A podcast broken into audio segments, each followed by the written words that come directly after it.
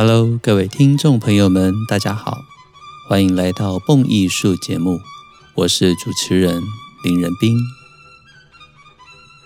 用耳朵阅读，以声音陪伴，是《蹦艺术》节目自开播以来的宗旨。功课我来做，音乐您来听，更是《蹦艺术》节目制作的坚持。感谢许多听众朋友们。长期对于蹦艺术节目的支持，以及各式各样的心得回馈。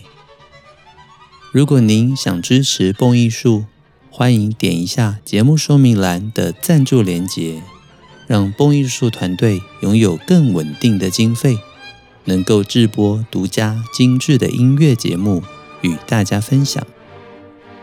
如果您想邀约蹦艺术为您进行专题演讲，或者设计您专属的音乐讲座主题，也非常欢迎来信与我讨论。让我们一起共创精彩的音乐节目，也让更多人能够爱上古典音乐。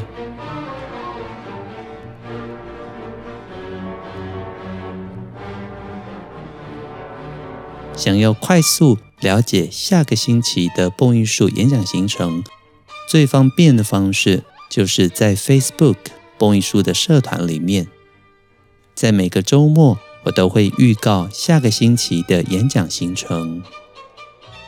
对于许多人来说，走进讲堂，轻轻松松的两个小时左右的时间，深入的了解一个主题，是越来越多人喜爱的方式。而透过演讲，我们不但能够分享音乐的小知识。借由一起互动、听音乐的过程中，您更是能够领略到许多音乐演奏或者音乐知识的美妙之处。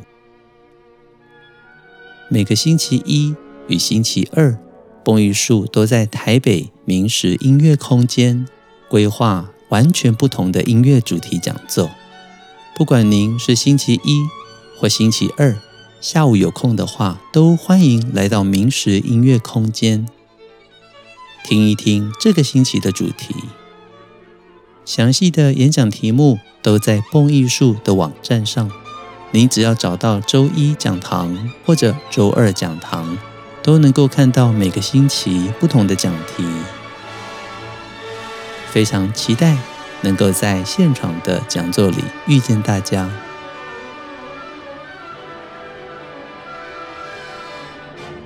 迎接二零二三年，您是否想要回到欧洲呢？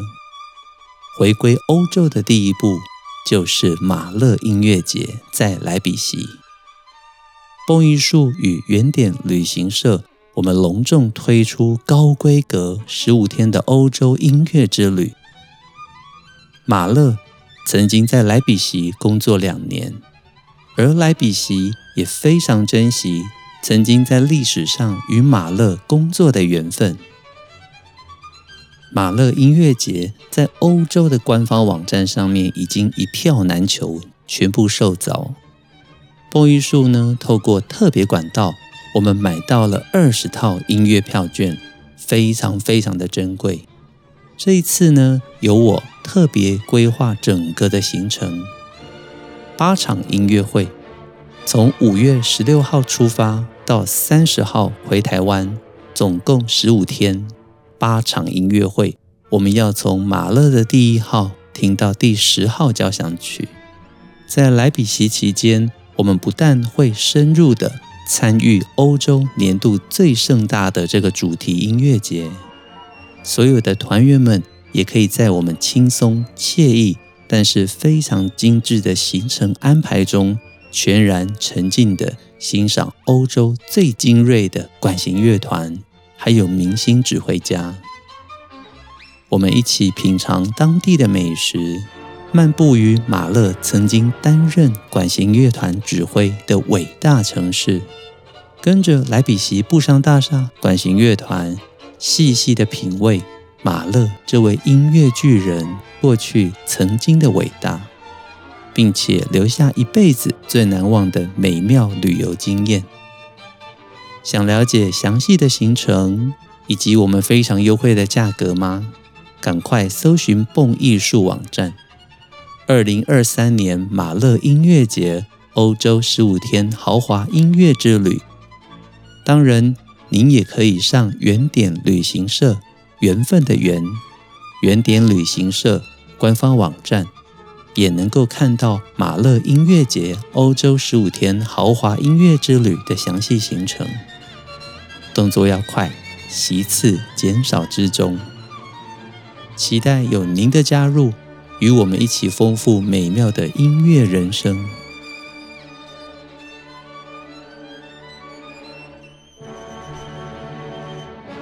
今天的节目中，我们将延续前两集的话题，介绍西贝流士的小提琴协奏曲。这是他唯一的一首协奏曲作品，也是唯一的一首小提琴协奏曲。在上个星期节目中，我们介绍了乐曲的创作故事，从一九零三年西贝流士所写的最初版本，到一九零五年西贝流士将初版收回，进行了大幅度的修改，在隔一年一九零五年的时候完成了决定版本，也因此。一般来说，所有音乐会里面演奏的都是后来一九零五年的决定版本。而第一位灌录西贝流士小提琴协奏曲的小提琴家是海菲兹 Jascha Heifetz，他在一九三零年代就灌录了西贝流士小提琴协奏曲，可以说是慧眼独具。像我自己第一个听的西贝流士小提琴协奏曲的版本，正是海菲兹的版本。因为海菲兹的精湛演奏，让更多人欣赏到西贝流士这一首绝美的北国名作。而这世界上到底有没有西贝流士最初的一九零三年的最初版本的录音呢？答案是有的。因为西贝流士最初的这一个一九零三年版本，虽然被他回收了，但是在西贝流士逝世之后，乐谱被收藏于赫尔辛基大学，而且从来没有被发行。我们知道一个非常有名的小厂牌，但是在国际之间也以发烧录音之名，就是 BIS，B-I-S，在台湾的话是上扬唱片总代理。在 BIS 唱片公司的催生之下，西贝流士的彝族终于同意，在一九九二年，由希腊的小提琴名家 Kavakos，Kavakos 同时也是一九八五年西贝流士国际小提琴大赛首奖。我想，绝对是因为 Kavakos 杰出的演奏，让西贝流士的遗族。认为他够资格，能够担任一九零三年这个出版的演奏录音，于是就在卡瓦科斯担任小提琴独奏，芬兰的指挥家奥斯莫万斯卡凡斯卡的指挥之下呢，他们发行了世界上第一份一九零三年初稿的演奏录音，而最特别的是。这张 CD 也同时收录了后来一九零五年的决定版，也就是我们最常听到的版本。所以这一张 BIS 唱片录音最珍贵之处，就在于它一张 CD，但是包含了西贝流士小提琴协奏曲的两个版本，其中之一也就是最初的一九零三年版，甚至是从来没有人录过。当年我很年轻的时候，刚好就在上扬唱片有看到这一张 CD，所以呢，我有这张唱片，羡慕吧？但是呢，我也会告诉大家如何可以找到这一张特别的演奏专辑。托现在 YouTube 非常方便，而且有非常多的人愿意将自己的资料上传的缘故，所以各位只要到蹦艺术网站。搜寻西贝流士 D 小调小提琴协奏曲的这一篇文章，您顺着网页慢慢的向下看，就会发现我已经将小提琴独奏家 Kavakos 以及 Osmo Vanshka 他们所合作的这一个双版本西贝流士小提琴协奏曲的 YouTube 连接，通通为您分乐章整理好，放在文章里面了。所以，如果您有兴趣的话，欢迎来到蹦艺术网站，搜寻这一篇西贝流士小提琴协奏曲的文章，您就可以找到我刚刚所提到的 BIS 唱片的这一张珍贵双版本录音。在前两集的节目中，我们也非常详细的为大家介绍了第一乐章跟第二乐章。今天的节目里，顺其自然的，我们当然要进行第三乐章的解说。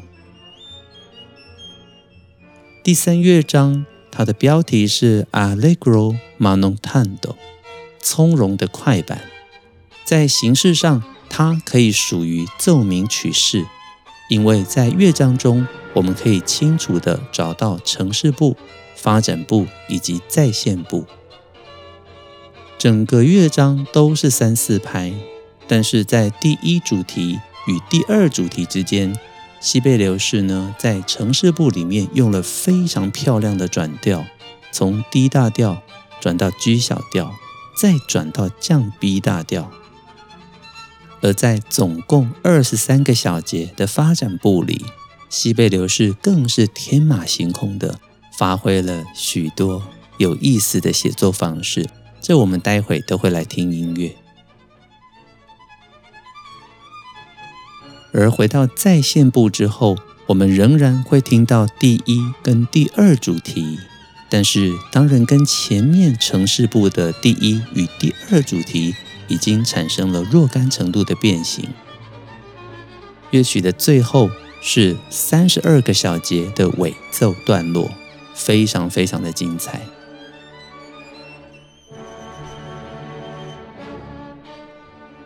现在，让我带大家，我们一个一个主题来听过，让大家认识第三乐章的素材。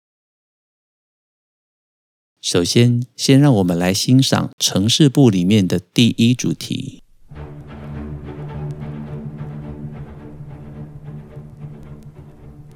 你可以听到弦乐以规律的节奏进行着伴奏，而登场的小提琴独奏。以 energical 非常活力四射的第一主题登场。这个第一主题呢，带着半拍的附点节奏，也就是它的节奏可以精密到八分之一，所以我们听起来会非常的有能量，光芒四射。接下来，我们来欣赏城市部的第二主题。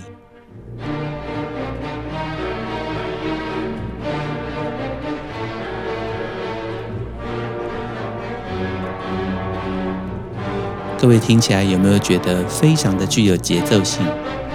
因为虽然是四三拍，但是它记谱的时候偶尔会分成嗯梆哒哒梆梆，一二三一二三，三个三个一组，也会有两个两个一组的时候。所以这边我们可以说，虽然是三四拍，但是西贝流士擅长运用复拍与单拍的方式来交错。得到让我们在听觉上面非常不一样的享受。接下来，我们来欣赏发展部西贝流士精彩的写作内容。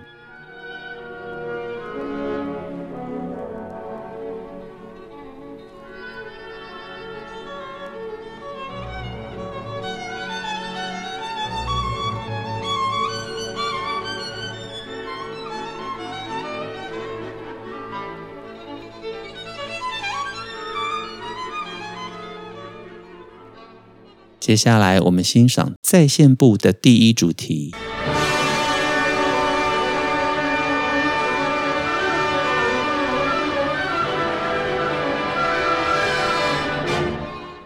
各位注意到了吗？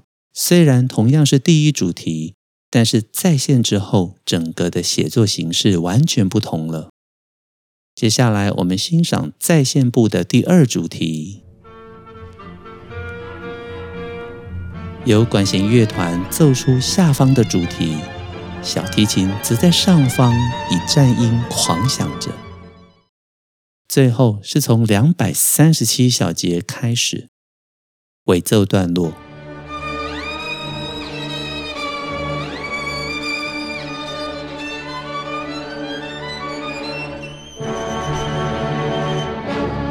我们听到在尾奏段落里面，小提琴的双音非常非常的精彩，音域的大跳，半音阶的急进，各种演奏技巧纷纷的出笼，实在很好听。其实西贝流士从十五岁开始就学习小提琴，他也梦想着要成为一位演奏大师。后来，西贝流士放弃了成为小提琴家的想法，成为作曲家。他整个人生里为小提琴所做的曲子大约有六十首，包括了这首协奏曲。也因此，各位会注意到，西贝流士虽然并不是小提琴演奏家，或许他的技术也无法演奏这一首艰难的小提琴协奏曲。但是由于曾经学习过小提琴的关系，他能够精确地写出小提琴非常高深的技巧。以这首小提琴协奏曲来说，演奏者需要具备非常扎实的技术，像是右手对于每一段旋律弓段的使用，弓段意思就是上半弓、中段弓或者是下半弓，在演奏的过程中。如何运用每一段的弓去奏出适当的响度以及情感的分配？演奏双音、三音这些和弦音的时候，右手手臂的角度，甚至是换弦的时候，左右手的协调性，连续三度、六度、八度，甚至十度的双音，再再考验着小提琴演奏者对于技巧的掌握度。左手按手指落指的这种节奏感，装饰音的清晰度，还有把位的更换是否流畅，重音啊，断奏的准确度。我所说的每一项技巧，都是每一个小提琴演奏者需要穷极一生之力，不断去钻研探索的。以这一首西贝流士小提琴协奏曲来说，各位记得吗？我曾经提到，它应该要被并列为五大小提琴协奏曲。除了技巧之外，最后面还有音乐。喜爱西贝流士的朋友们更加会注意到，这首小提琴协奏曲并不是只以小提琴为主。我们在乐曲中会不断地听到整个的乐曲非常的交响化，所以小提琴的演奏者。除了自己的声部之外，更要注意跟乐团搭配的时候，能否展现出西贝流士宏大的音乐观。这些都是演奏这首曲子，或者我们欣赏这首曲目非常关键之处。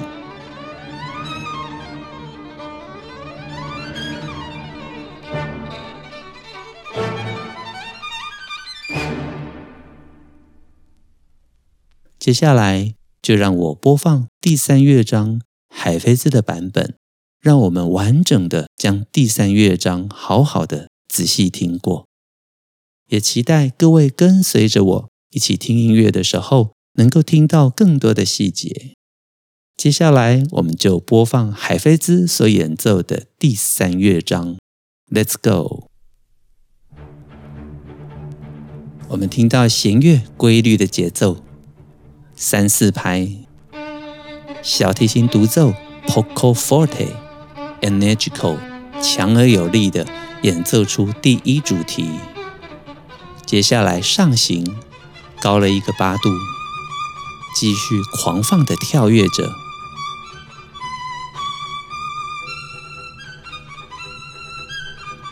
尤其小提琴高了一个八度之后，音准、把位，还有右手运弓的能量，通通都非常值得您仔细欣赏。进入 Rehearsal Number One，我们听到快速的音群，小提琴独奏将音域拉开来，连续的三度，双音，快速的音阶，这边实在精彩极了。快速的五连音，不断的上扬，带来高亢的情绪。同样的八度双音段落，接着进入以乐团开始的第二主题，我们听到当哒哒哒哒叮叮叮，这就是副拍跟三拍之间转换的协奏方式，让第二主题听起来非常的活力奔腾。高音的木管有如灵光闪闪般，非常的活跃。小提琴独奏进来，快速的音域拉开，后半拍的切分音让这一段充满特色。在第三乐章中，随时充满着双音的技巧，有连续三度的，连续八度的。所以我们在听双音的过程中，其实是非常享受的。但是对于演奏者来说，当然这些都是下苦功啊。而好的演奏者更是在这一段里面拉出非常豪迈的情感。接下来 Rehearsal Number Four，我们听到非常精致的跳弓跟顿弓，随时独奏者要变换着不同的情绪。接下来转调进入 D 大调，也进入发展部。我们听见小提琴独奏者以连续的三连音往前往上歌唱着，音域越来越高。Rehearsal Number Five，小提琴跟乐团之间相互的对唱，越来越精彩。各位有没有听到双音的和弦再次出现呢？乐团的声音越来越高亢，是否如我之前所说的，其实这是一首非常交响化的协奏曲？我们听到第一主题再次再次出现，在小提琴的高音上亮丽的奔驰着。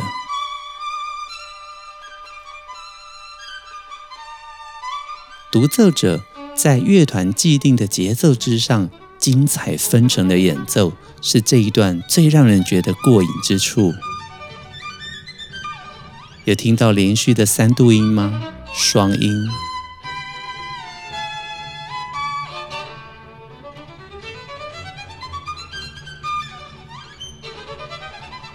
快速的五连音，双音。八度双音，转调低小调，快速的五连音，在大小调的明与暗之间，我们听到更多的音乐表情以及情绪。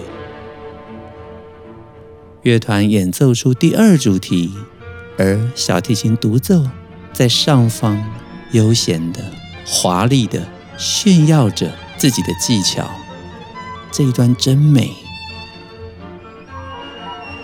这里你听到一个非常特殊的声音，是小提琴的人工泛音。要能够拉得如此的悠闲，是需要具备高度的技巧。小提琴的大跳非常精彩。接下来是和弦段落的演奏。左手的准确度，右手的角度，再再考验演奏者的演奏技巧是否稳定。如果您阅读乐谱的话，就会发现这非常非常的高难度。十六分音符的和弦进行，快速的十六分音符，旋律隐藏于其中。第三乐章啊，其实听起来根本就是独奏者的个人秀。在这一段精彩无比的乐章中，独奏者必须要能够不断地展现出过人的技巧、亮丽的音色、三连音的连续八度双音，听到让人起鸡皮疙瘩了。现在进入尾声，最后的三十二小节，我们听到所有的技巧再次出笼，八度音、双音。小提琴的节奏跟乐团对抗着，非常的繁复。乐团交响化的效果，让这首曲子的结尾非常的澎湃。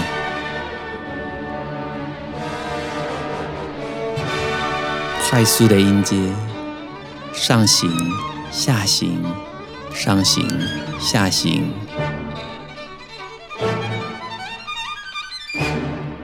在跟乐团强而有力的齐奏之中，结束了第三乐章。在聆听的时候，相信大家也能够感受到第三乐章的重量感。所以，像音乐学者 Donald Francis Tovey 曾经说过，显然这首曲子听起来就像是个北极熊的波兰舞曲。我个人非常喜欢这个乐章。不管是粗犷奔放的第一主题，或者是六八拍、三四拍交替运用的第二主题，以及刚刚我们随着音乐一起解说的各种技巧，连续三度、六度、八度双音和弦，左手、右手，我们可以说这个乐章完美的考验出身为一个优秀的小提琴家。所应该具备的各种技巧。各位听到这里，有没有非常的佩服西贝流士啊？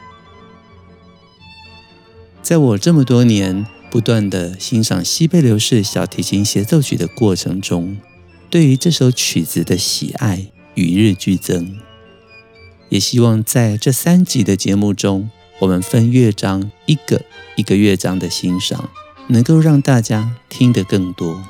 听得更深入，